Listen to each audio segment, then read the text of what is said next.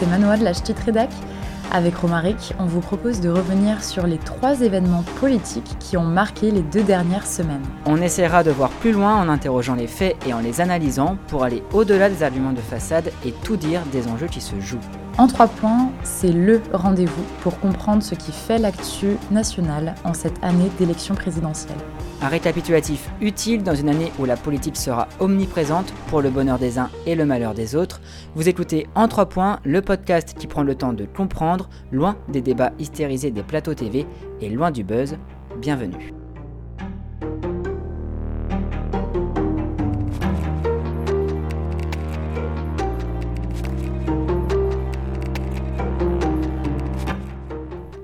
Et bienvenue dans le podcast politique en 3 points. Au programme de ce quatrième épisode, retour sur cette allocution aux accents forts de campagne présidentielle réalisée par Emmanuel Macron mardi soir dernier, le 9 novembre. Avec Romaric, on ira ensuite du côté des républicains et du débat qui a opposé les cinq candidats à l'investiture. Notre dernier point du jour sera dédié au contrat engagement jeune.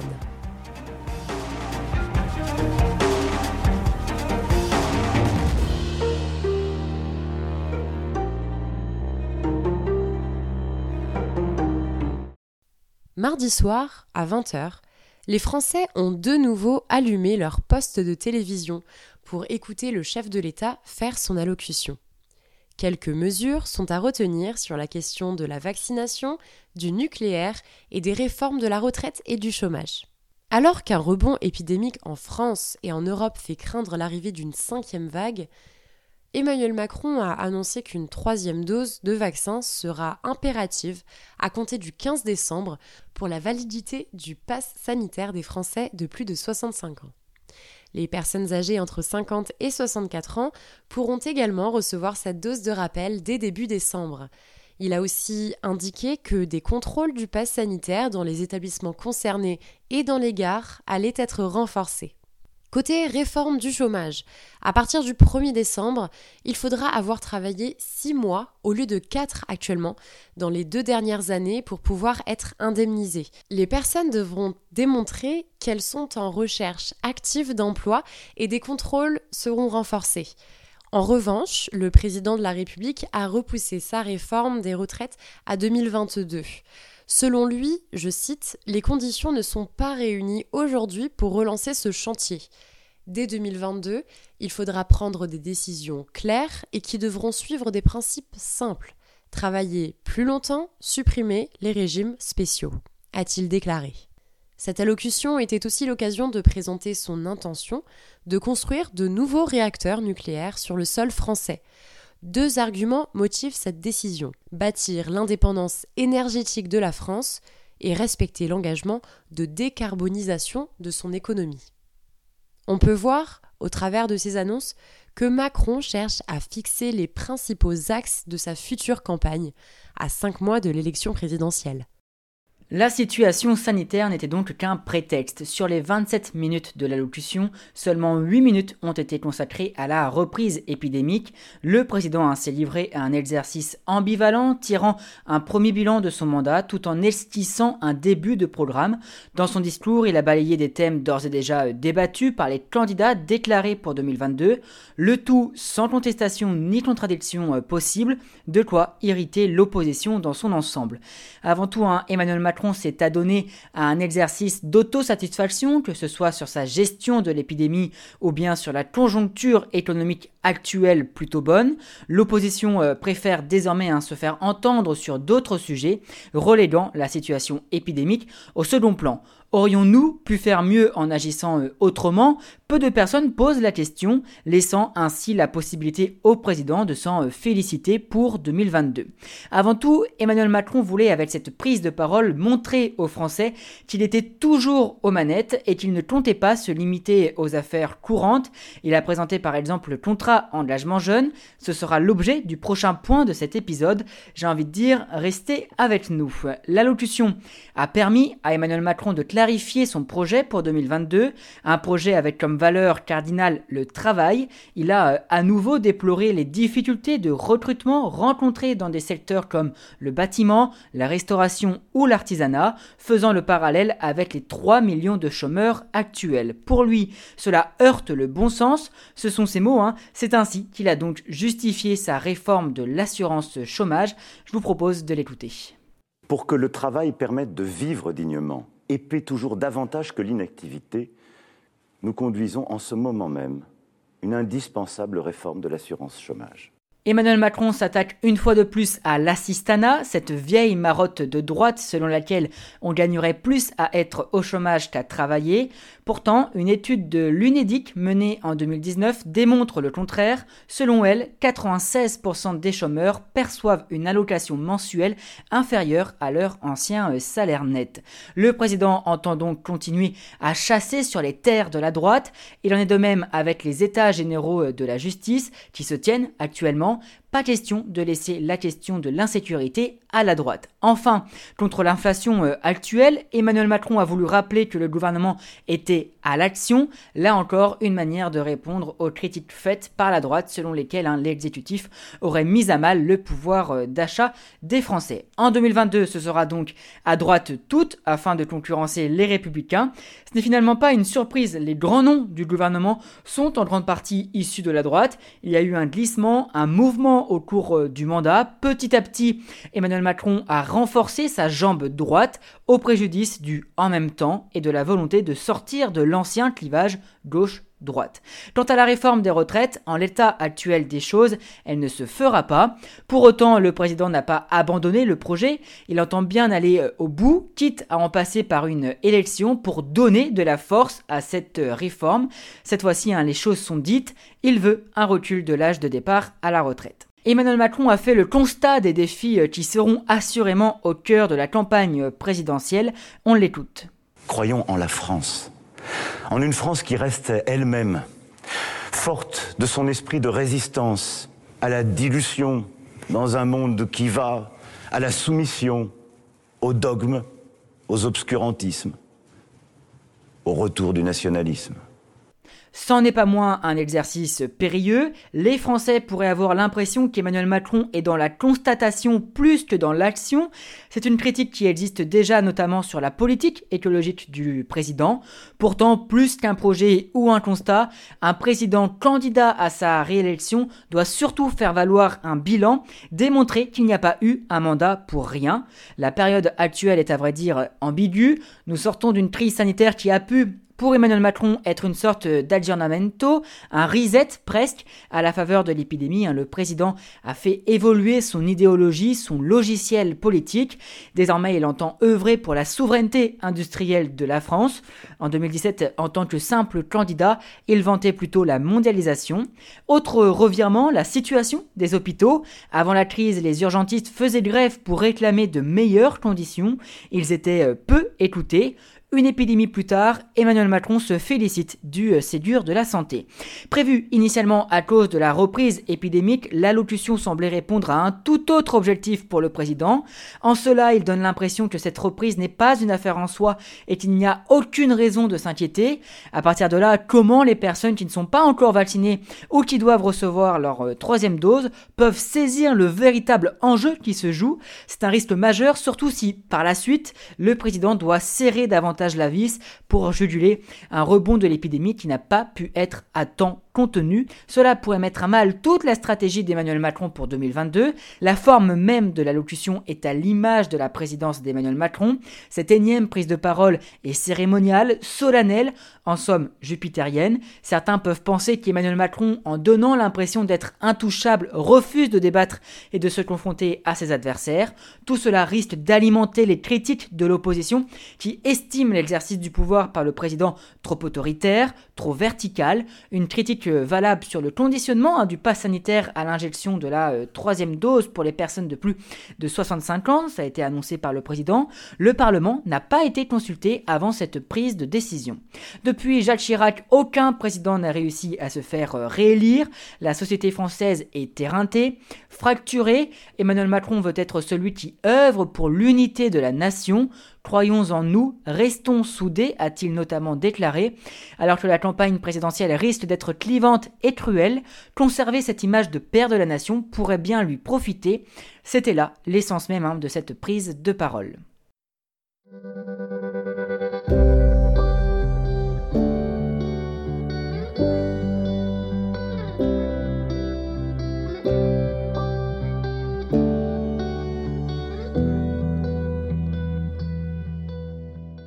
Sur le plateau de LCI ce lundi, le 8 novembre, étaient réunis les cinq candidats à l'investiture du parti Les Républicains. Jusqu'à 1,1 million de téléspectateurs ont assisté à cette émission, la première d'une série de quatre, avant le congrès où les militants LR choisiront leurs candidats du 1er au 4 décembre. Pendant plus de trois heures, le président de la région Hauts-de-France, Xavier Bertrand, l'ex-négociateur en chef de l'Union européenne pour le Brexit, Michel Barnier, le président du conseil départemental des Alpes-Maritimes, Éric Ciotti, l'ancien député européen Philippe Juvin et finalement la présidente de la région Île-de-France, Valérie Pécresse, ont tenté de convaincre les militants. Quatre thèmes ont été placés au centre de la table le pouvoir d'achat, l'immigration, la sécurité et l'international. Un premier débat euh, douillet, à l'image de ces fauteuils qui ont remplacé les pupitres. Les cinq candidats à l'investiture des Républicains ont réussi à débattre sans mettre en scène leurs divergences. Les échanges se voulaient apaisés, affleurer un moucheté. Objectif montrer que pour 2022, le parti est uni à rebours des invectives et attaques ad hominem de 2016. Rien de tout ça donc pour ce premier débat, mais à vouloir afficher une communion, une parfaite entente entre eux, les candidats ont donné l'impression de débattre d'un projet sensiblement identique, ergotant uniquement sur des points de détail. Pour le nucléaire par exemple, tous soutiennent la filière et veulent construire de nouveaux réacteurs. Xavier Bertrand en veut 10, pour Valérie Pécresse, ce sera 6. Dans le fond, un cela dit, très peu de différence. Tout juste, Philippe Juvin a-t-il détonné, affirmant qu'il ne voulait pas réduire le nombre de fonctionnaires, une position singulière dans une droite qui entend faire de la rigueur budgétaire une différence avec Emmanuel Macron. Aussi, hein, Valérie Pécresse s'est démarquée au sujet des éoliennes. Il faudra faire de l'éolien, a-t-elle dit, précisant que ce sera avec l'assentiment des populations. Il n'empêche, la proposition tranche avec la croisade menée par la droite contre cette énergie. Une unité donc dans laquelle il faut quand même se démarquer pour séduire et tenter de gagner l'adoubement des sympathisants qui voteront début décembre pour leur champion. C'est pourquoi Xavier Bertrand et Valérie Pécresse ont pris pour cible Michel Barnier, le désignant ainsi comme leur principal adversaire. À plusieurs reprises, hein, Michel Barnier s'est retrouvé sous les tirs croisés des deux présidents de région, des attaques somme toute mesurées. Petit florilège. Michel n'a pas dit comment il financerait ces mesures. Et le vrai problème de la crédibilité d'un programme, c'est quand même de dire où on fait les économies pour pouvoir faire les dépenses. Simplement éviter, Valérie, de dire trop de choses avant, trop précisément, et de ne pas les faire après. Le moratoire, j'ai pas encore très bien compris comment ça fonctionne. Moi, je veux pas attendre, je le dis à Michel Barnier, je veux pas attendre 3 à 5 ans pour régler le problème. Je suis heureux d'apporter cette réponse à Xavier Bertrand qui a fait semblant de ne pas comprendre ce que je voulais dire. Éric Ciotti a repris à son compte les thèses de l'extrême droite, à l'instar du grand remplacement, ce que les autres candidats n'ont pas voulu faire. Hein. Toutefois, s'ils refusent l'expression en elle-même, aucun n'a véritablement remis en cause cette théorie sulfureuse, factuellement fausse. La position de Valérie Pécresse à ce sujet est éloquente. Éric Ciotti a dit oui, pourquoi pas le dire? Valérie Pécresse et Michel Barnier ont dit non. Enfin voilà. Donc, euh, attendez, je vous ai répondu. J'ai pas vous n'avez pas nié la réalité. J'ai dit que je n'aimais pas, je détestais cette expression, mais je n'ai pas dit tout, nié le vrai problème et tous les problèmes qui sont liés à l'immigration. Difficile de ne pas voir dans cette radicalisation euh, des républicains l'ombre d'Éric Zemmour. Le polémiste séduit dans l'électorat de droite une frange conservatrice et identitaire. Les républicains répliquent donc et n'hésitent pas à outrepasser des limites que leur parti n'aurait traditionnellement jamais franchies. Cette radicalité revendiquée par l'ensemble des candidats n'est pas sans écorner euh, leur crédibilité à gouverner. Quiconque sait que le moratoire sur l'immigration proposé par Michel Barnier est proprement inconstitutionnel c'est un exemple parmi tant d'autres, mais quand même hein, les candidats prétendent qu'un bouclier constitutionnel pourra aller outre notre propre constitution. Il en est de même avec les peines minimales obligatoires. Si les peines planchées sont légalement possibles dans certains cas, toute peine automatique va à l'encontre de l'individualisation des peines, grâce à laquelle le juge conserve une marge de manœuvre. C'est donc avant tout des discours électoralistes. Et c'est bien là tout le problème de ces débats. On le sait, les républicains ne voulaient pas d'une primaire ouverte. Les sympathisants ont préféré un congrès fermé. Celui-ci n'en reste pas moins une primaire, ces débats le prouvent. Toutefois, les candidats, dans l'optique de se faire élire, doivent parler à un électorat bien précis pour séduire, il faut alors défendre un projet plus radical, mais quid des électeurs modérés? Le candidat qui sera désigné à l'issue du congrès devra rassembler. En effet, un 120 000 sympathisants à ce jour ne suffiront pas, c'est certain, pour accéder au second tour de la présidentielle. Tous le savent, le défi avec ces débats est contradictoire, parler à un électorat qui attend une certaine radicalité, tout en évitant de paraître trop radical afin de ne pas effrayer de futurs électeurs une fois l'investiture euh, terminée. Emmanuel Macron l'a très bien compris et veut priver les républicains de ses euh, électeurs modérés. Résultat, hein, cette droite pourrait exister contre-attaque et critique le président sur le terrain euh, régalien. Xavier Bertrand n'a eu de cesse pendant le débat de vouloir apparaître comme son principal opposant. Le candidat espère ainsi hein, qu'il sera perçu par les sympathisants comme le plus à même de combattre Emmanuel Macron en 2022, se plaçant déjà dans l'étape d'après l'investiture. Au cours du débat, tous les candidats ont pris soin d'invoquer des grands noms de la droite, comme pour revendiquer un héritage, Charles de Gaulle, Nicolas Sarkozy ou encore François Fillon. C'était une autre manière de se présenter comme une famille unie, au passé euh, commun.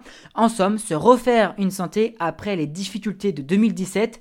C'était avant tout là l'objectif de ce premier débat, objectif plutôt euh, réussi. Reste à voir ce que les prochains débats nous réservent, car au-delà d'être unis, hein, la droite se doit de capter la lumière et de se faire une place hein, dans cette campagne. Le problème, c'est que les Français risquent de se détourner de cette investiture si les candidats apparaissent trop semblables. Espérons donc que le deuxième débat ce dimanche 14 novembre sur BFM TV et RMC ne soit pas un simple euh, remake.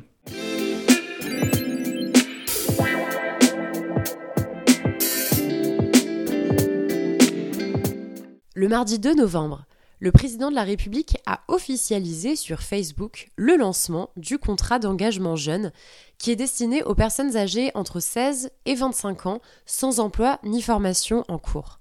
Ce dispositif leur proposera, à compter du 1er mars 2022, un accompagnement pour s'insérer plus rapidement sur le marché du travail. Cet accompagnement pourrait être couplé à une allocation allant jusqu'à 500 euros par mois selon les ressources. Quelques heures à la suite de cette annonce sur Facebook, Jean Castex est venu préciser ce dispositif.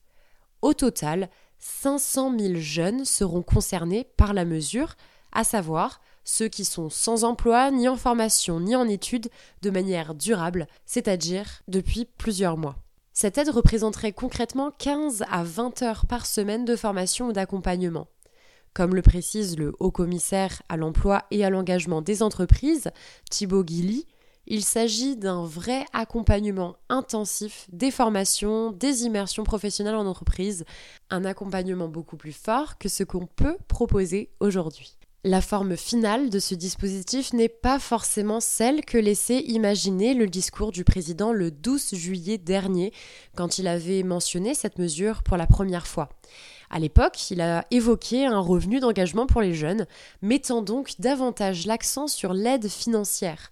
Ce changement de nom souligne la volonté de l'exécutif de ne pas le présenter comme un revenu garanti, mais c'est aussi pour éviter toute confusion avec un RSA jeune rejeté par l'exécutif. Ne dites plus revenu, mais contrat d'engagement jeune. Cette aide annoncée par le président en juillet dernier n'a cessé d'être revue à la baisse, certains craignant même qu'elle soit tout simplement abandonnée. Ce n'est pas le cas hein, donc, mais le contrat d'engagement jeune est très différent du projet initial. Ce qui était prévu, c'était l'extension de la garantie jeune, un système mis en place par François Hollande. Emmanuel Macron voulait en augmenter le nombre de bénéficiaires à 1 million. Il est donc revenu sur ses ambitions. Mardi soir, au cours de son allocution, le président a présenté un projet amoindri. Le contrat d'engagement jeune pourrait ne concerner que 400 000 personnes en 2022. Surtout, hein, le président a bien insisté, les droits ouverts correspondent à des devoirs. Le gouvernement ne veut pas que ce nouveau dispositif soit assimilé à de l'assistanat. À 18 ans, ce qu'on veut, c'est un travail, pas une allocation, avait déclaré Bruno Le Maire, le ministre de l'économie. Elisabeth Borne, quant à elle, a justifié ce manque d'ambition par la reprise économique qui ouvre selon elle de nombreuses perspectives d'emploi ou d'apprentissage pour les jeunes, bien que la situation, reconnaît la ministre du Travail, ne soit pas encore satisfaisante. Un jeune sur cinq vit aujourd'hui sous le seuil de pauvreté. Le taux de jeunes chômeurs est revenu à son niveau d'avant-crise, soit 20%, ce qui reste encore très élevé. La gauche a vivement fustigé ce revirement. Boris Vallaud, député socialiste, a déclaré Vous avez 835 000 jeunes qui ne sont ni en emploi, ni en formation, ni en études, et le gouvernement nous dit Nous créons un dispositif pour 400 000 de cela. Puis hein, le député s'interroge Qu'est-ce qui va devenir des 435 000 qui n'auront droit à rien? Les socialistes défendent l'idée d'un minimum jeunesse qui serait rien d'autre qu'un RSA ouvert au moins de 25 ans. Yannick Jadot, le candidat écologiste, a rappelé de son côté qu'il mettrait en place, s'il était élu, un revenu universel et automatique dès 18 ans. La France insoumise, par la voix d'Adrien Quatennens, a fait remarquer que 500 euros, le montant hein, du contrat d'engagement jeune, c'était moins que le revenu perçu par les euh, apprentis. Les républicains ont également critiqué ce nouveau dispositif, Christian Jacob le qualifiant de chèque de plus sans provision. Pour lui, hein, le président est incapable de conduire des réformes de structure, parlant ainsi de clientélisme. Une critique tenue également par le Rassemblement national. Il essaye d'acheter méthodiquement les clientèles une par une. C'est extrêmement méprisant pour les Français et en l'occurrence méprisant pour les jeunes, a notamment affirmé l'eurodéputé Nicolas Bay à France Info. Peu importe, les macronistes comptent bien faire de ce contrat d'engagement jeune un nouvel argument pour présenter Emmanuel Macron comme le président des jeunes. La plateforme mise en place au cours de la crise, Un jeune, une solution, est euh, également citée. C'est oublié cependant que la réforme de l'assurance chômage va affecter les jeunes. Un nouveau mode de calcul des APL est, également entré en vigueur en 2020, faisant entre 500 et 700 millions d'euros d'économies. Les jeunes travailleurs ont été les premiers touchés, avec parfois une baisse de revenus de 200 euros par mois. Précisons tout de même que le gouvernement a œuvré pour les étudiantes, par exemple, mettant à disposition des protections hygiéniques dans les universités. Dernièrement, un l'exécutif a rendu gratuites les contraceptions pour les femmes de moins de 25 euh, ans. Tout cela ne fera sans doute pas oublier deux reculs majeurs. Le candidat Macron en 2017 avait dit vouloir construire 60 000 logements sociaux à destination des étudiants. Seulement 36 000 places ont été construites. Son programme de l'époque entendait euh, également réformer les bourses. Il n'en est rien. Euh, cinq ans plus tard, elle continue à être calculée sur les revenus des parents. Une vision très familiariste, voire infantilisante, qui peut créer des inégalités. Le président, enfin, hein, est à l'origine de la à l'entrée des études supérieures, Parcoursup continue d'être critiqué, entre autres par des lycéens et une partie de la gauche. À l'issue de la crise sanitaire, Emmanuel Macron avait déclaré que cette décennie serait celle de la jeunesse. Celle-ci a subi l'épidémie de plein fouet. Les attentes étaient donc nombreuses. De toute évidence, avec un contrat d'engagement jeune raboté et des étudiants qui continuent en nombre de faire la queue aux distributions alimentaires, le président n'est pas au rendez-vous de l'enjeu. Pourtant, hein, il s'était employé à séduire la jeunesse, participant à une vidéo humoristique avec McFly et Carlito, ou répondant pendant plus de deux heures aux questions du média brut. C'était fin 2020. Mais ce n'est pas là le principal défi hein, auquel le président est confronté. Il doit avant tout réussir, comme tous les autres candidats, à réconcilier une partie de la jeunesse avec la politique. Une chose est sûre, le recul sur le contrat d'engagement jeune pourrait aggraver hein, le désamour de cette tranche d'âge pour la politique, à être trop instrumentalisé, à entendre des promesses de Gascon élection après élection, à ne jamais voir leur situation s'améliorer, la jeunesse se résigne. C'est pourtant une force vive nécessaire à tout pays, encore plus pour Emmanuel Macron qui n'a de cesse de défendre un projet de renouveau, de résurrection même, de grandeur retrouvée pour la France. Un projet d'avenir, en somme, difficile à mener sans agir sur les problèmes de notre jeunesse, à commencer par la nécessaire lutte contre le dérèglement climatique qui concerne en premier lieu les jeunes.